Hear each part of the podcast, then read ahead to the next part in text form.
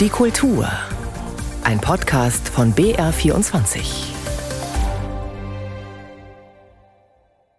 Am Mikrofon begrüßt Sie Tobias Ruland und wir sind heute nostalgisch auf Italienisch.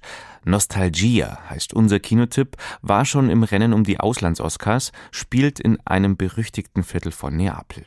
Außerdem landen wir in Kochel, wo im Franz-Marc-Museum seit heute eine neue Ausstellung läuft. August und Elisabeth Macke, der Maler und die Managerin.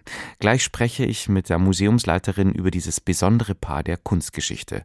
Und dann gibt's noch jede Menge Krach wir berichten über die gestrige Krachparade in München.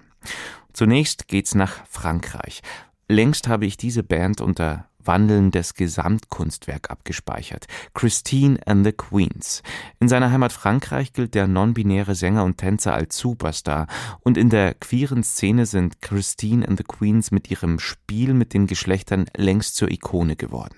Chanson, R&B, Elektronik, Französisch, Englisch, Christine and the Queens machen aus diesen Zutaten epische, moderne Popopern. Dass es auch auf dem neuen, inzwischen vierten Album dramatisch im spannenden Sinne zugeht, lässt der Titel erahnen.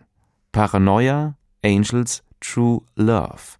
Paranoia, Engel, wahre Liebe. Mehr dazu jetzt von Tobias Stosiek.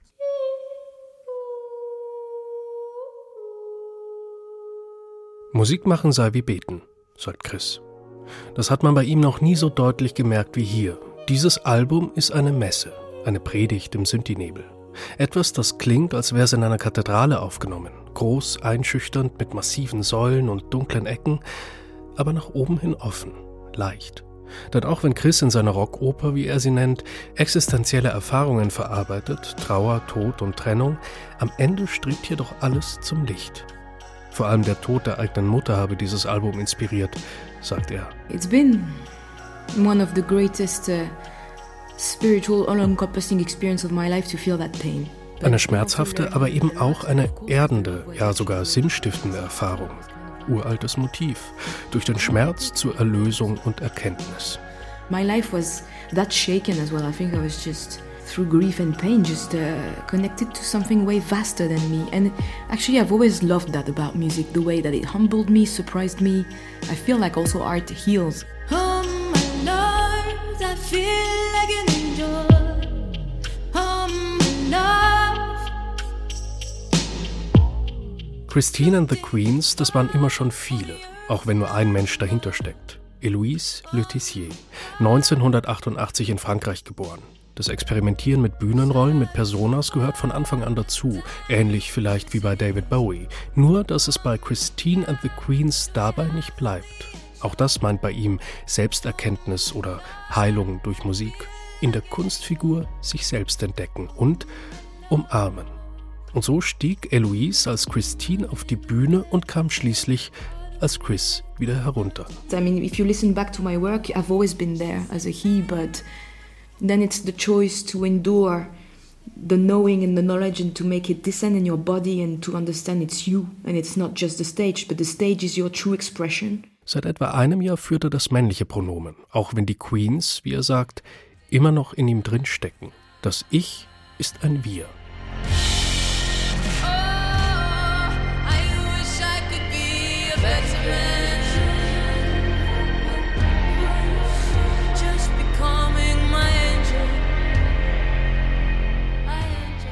Handlung kennt diese Rockoper nicht. Dafür eine Metapher, die quasi überall ist. Engel.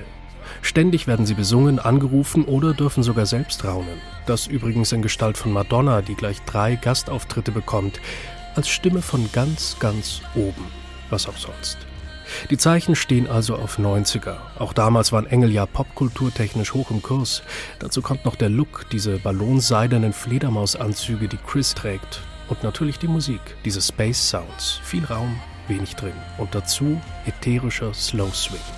Auch wenn die Drums manchmal den Stadionrocker markieren, diese Musik hebt ab, bläht sich wie Ballonseide. Schweben lernen, das kann man mit diesem Album gut. Lonely,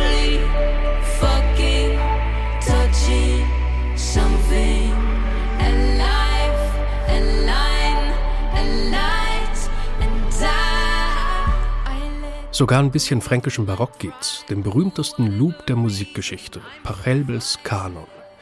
Der wurde zwar schon so oft bei Hochzeiten und Beerdigungen vernudelt, dass man sich den Kitsch nur schwer aus dem Ohr schütteln kann, genauso wenig wie die gefühlt 80 Millionen Coverversionen, aber kaum einer davon ist so klug wie diese hier, wo der Kanon sich wie ein Kissen unter die Orientierungslosigkeit schiebt. Lonely, fucking, touching, something. Auch das ein Ort, wo man nicht nur sein, sondern auch schweben darf mit Christine and the Queens. Dieses Album engelt einem völlig unironisch eine Überdosis Pathos ins Ohr. Und das ist, völlig unironisch, schön.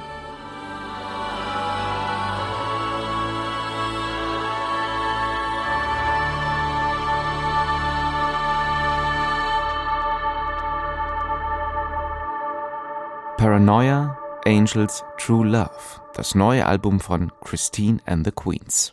Von dem Tage unseres ersten Kennens an lebten wir in einer so schönen Gemeinschaft, dass sich das Erleben des einen nicht vom Erleben des anderen trennen lässt. Es war ganz seltsam mit uns beiden.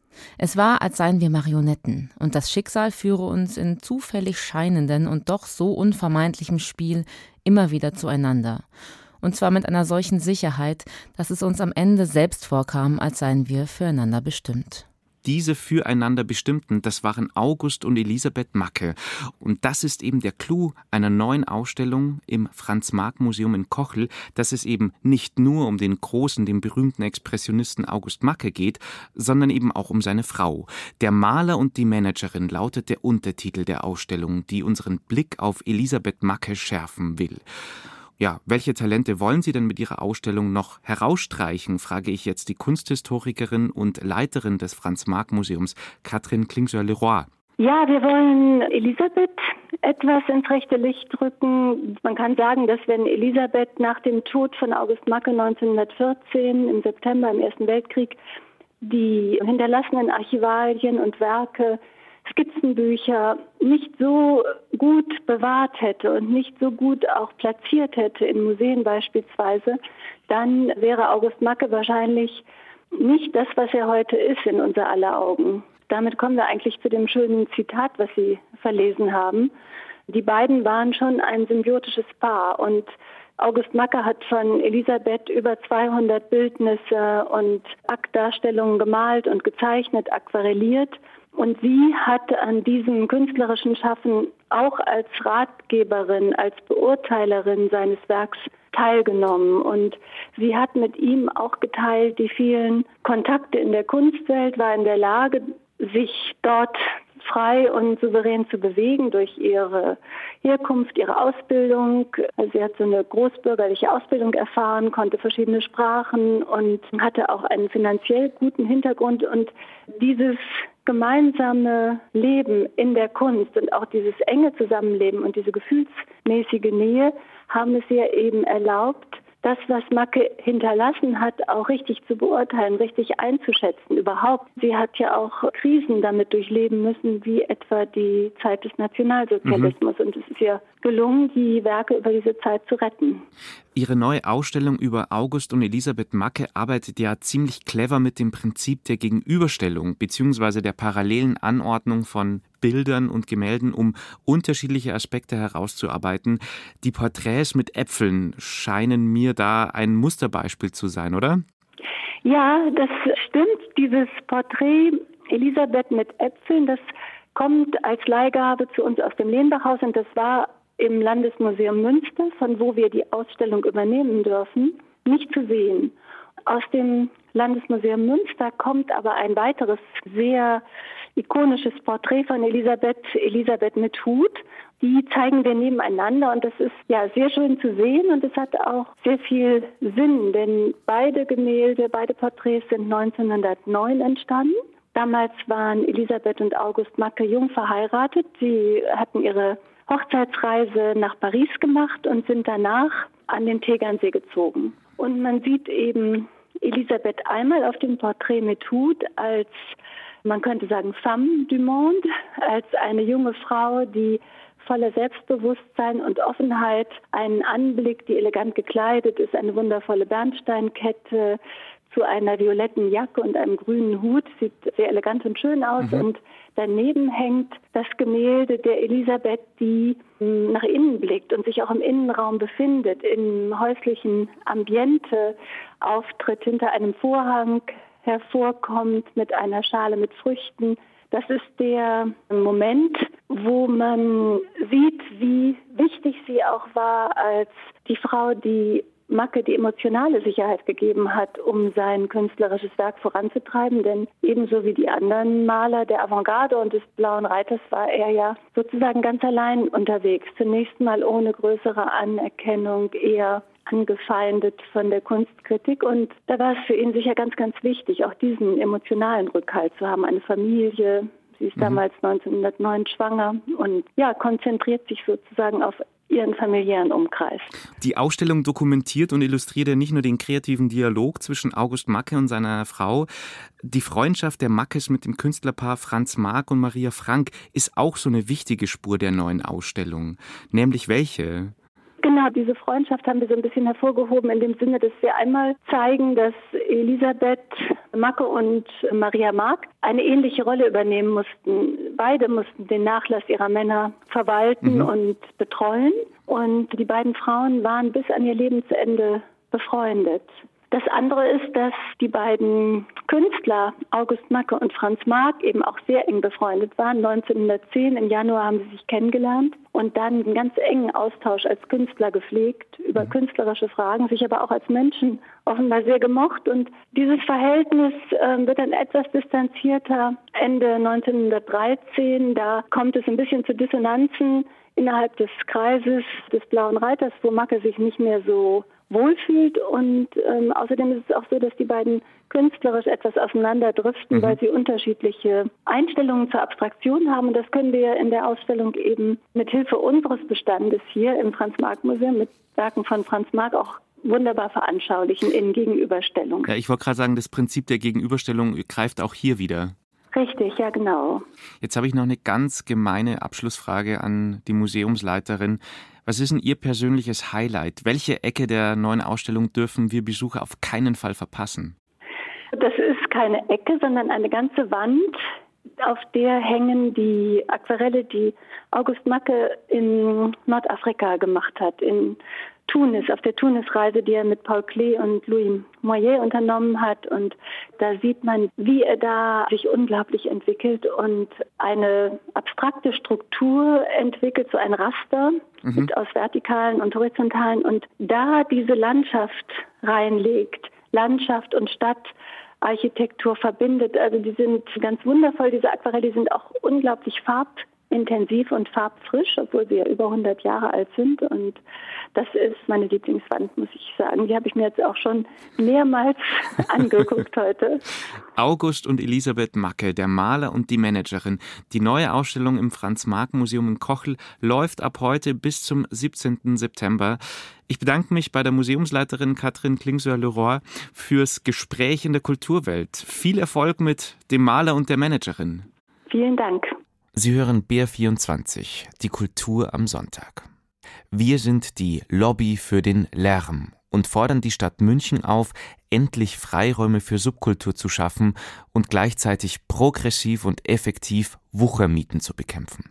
Das ist nur eine der Parolen von den Machern der sogenannten Krachparade, die gestern Nachmittag die Münchner Innenstadt bevölkert hat. Das Timing für die Parade ist zumindest schon mal in einem Punkt perfekt oder eben genau das bizarre Gegenteil, denn für die aus anderen Gründen viel diskutierten vier Rammstein-Konzerte in München scheinen Lärmschutzbestimmungen keine Rolle zu spielen. Ob sich die Krachparade akustisch gegen das Rammstein-Grundrauschen durchsetzen konnte und was aus dem Mehrschallplan der Paradenmacher wird, das weiß Lilly Ruge, die sich unter die Krachmacher gemischt hat. Samstagnachmittag in der Münchner Innenstadt. Es hat 24 Grad. Die Leute sitzen in den Cafés. Ganz München scheint sich darauf geeinigt zu haben, dass man diesen Samstag am besten damit verbringt, zu shoppen oder Aperol Spritz trinkend im Café zu sitzen. Wobei nicht ganz München. Ein paar Ecken weiter hier am Odeonsplatz zeigt sich nämlich ein ganz anderes Bild. Hier stehen 26 LKWs mit verschiedenen Soundsystems installiert. Schätze, sind so 1000, 1500 Leute. Und sie halten Schilder in die Höhe, auf denen steht mehr Jux und Tollerei. Schön, dass ihr alle hier seid, um für unser Bedürfnis nach Lärm zu demonstrieren. Also ich stehe hier mit Thomas Suren, Veranstalter der Krachparade. Versammlungsleiter. Das ist keine Veranstaltung, das ist eine Versammlung. Ah, oh, da müssen wir natürlich korrekt bleiben. Genau, und das ist natürlich für uns das Allerwichtigste eigentlich, weil wir sind einfach keine Veranstaltung, wir haben Forderungen. Vielleicht kannst du mir die ganz kurz mal knapp nennen. In der Kürze sage ich dir vielleicht nur die drei wichtigsten für mich. Das sind einmal die sogenannten Lärmschutzgebiete, weil wir finden, der Lärm ist in München vom Aussterben bedroht und wir müssen ihn schützen.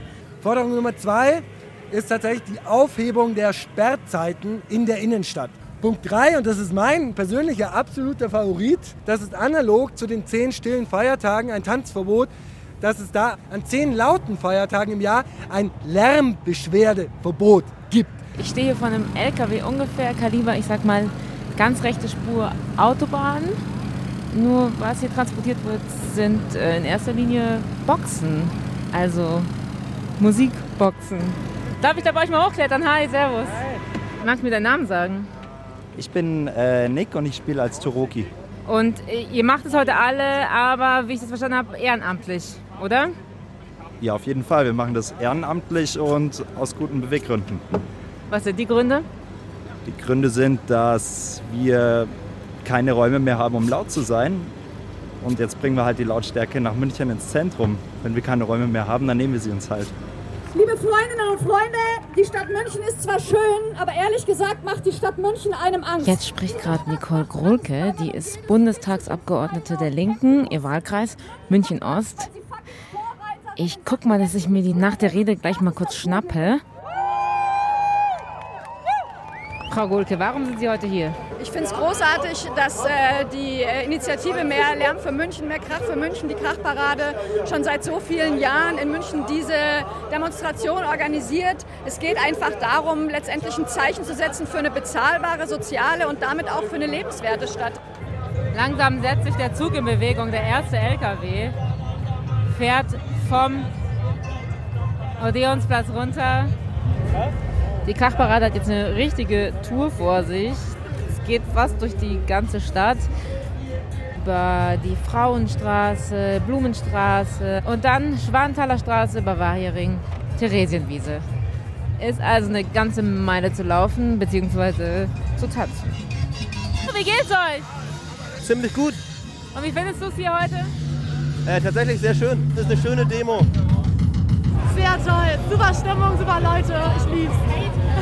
Ich bin vorne angekommen, am selbstgebastelten Fahrrad von Thomas Suren, mit dem alles angefangen hat 2014. Thomas, wie läuft? Hast du ein Fazit für mich? Boah, also Zwischenfazit, ich schätze, äh, wir sind so 12.000 Leute, also mega zufriedener.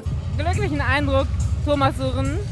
Ich schaue hier gerade dem Demozug beim von dannen ziehen zu. Es hat jetzt angefangen zu regnen. Scheint niemandem so richtig was auszumachen. Das Ganze hat schon, wenn man ehrlich ist, eher die Anmutung einer Party. Aber in einer Stadt, in der die Subkultur bedroht ist, ist vielleicht auch so ein Rave eine politische Demonstration. So ging's zu bei der gestrigen Krachparade in München. Es sieht ziemlich lebensecht aus, dieses Denkmal des in Jeans und weißem Shirt dasitzenden Jenny Cesarano im Stadtteil Sanitar in Neapel. Es erinnert an die Ermordung des 17-Jährigen im Jahr 2015 durch die Mafia. Die Bluttat nährte einmal mehr den Ruf des Stadtviertels Sanitar als verrufene, kriminelle Ecke von Neapel. Vor Jahren war es noch eine No-Go-Zone.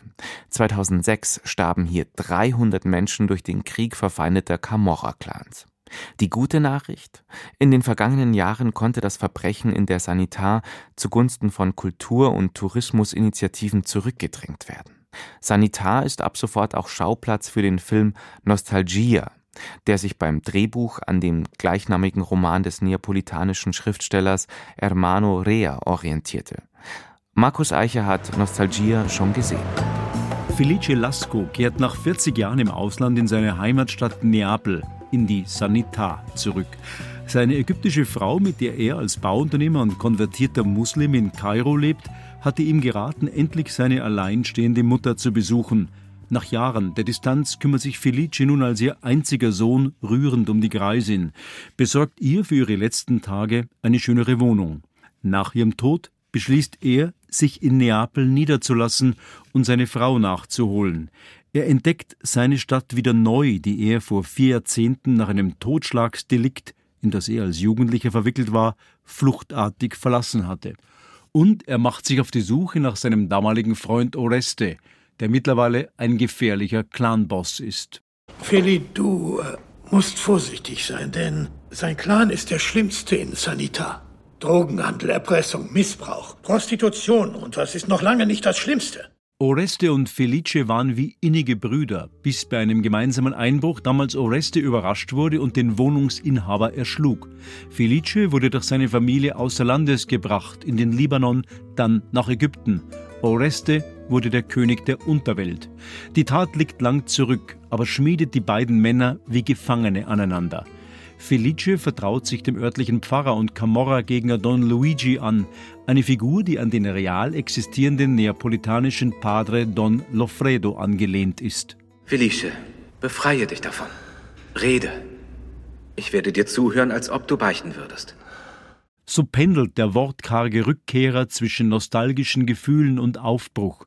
Doch das Netz der Vergangenheit zieht sich um ihn zusammen, seine Wege werden beobachtet. In oft dokumentarisch anmutender Manier zeigt Regisseur Mario Martone die abgewrackte Altstadt Neapels, in der düstere Blicke aus Fensternischen oder von zwielichtigen Figuren auf den steilen Gassen Felice klarmachen sollen, wir sehen dich, du gehörst hier nicht her. Schließlich wird sein Motorrad abgefackelt, seine Wohnung verwüstet, an der Wand der Spruch Verschwinde. Aber ich werde nicht einfach abhauen. Ich will ihn treffen.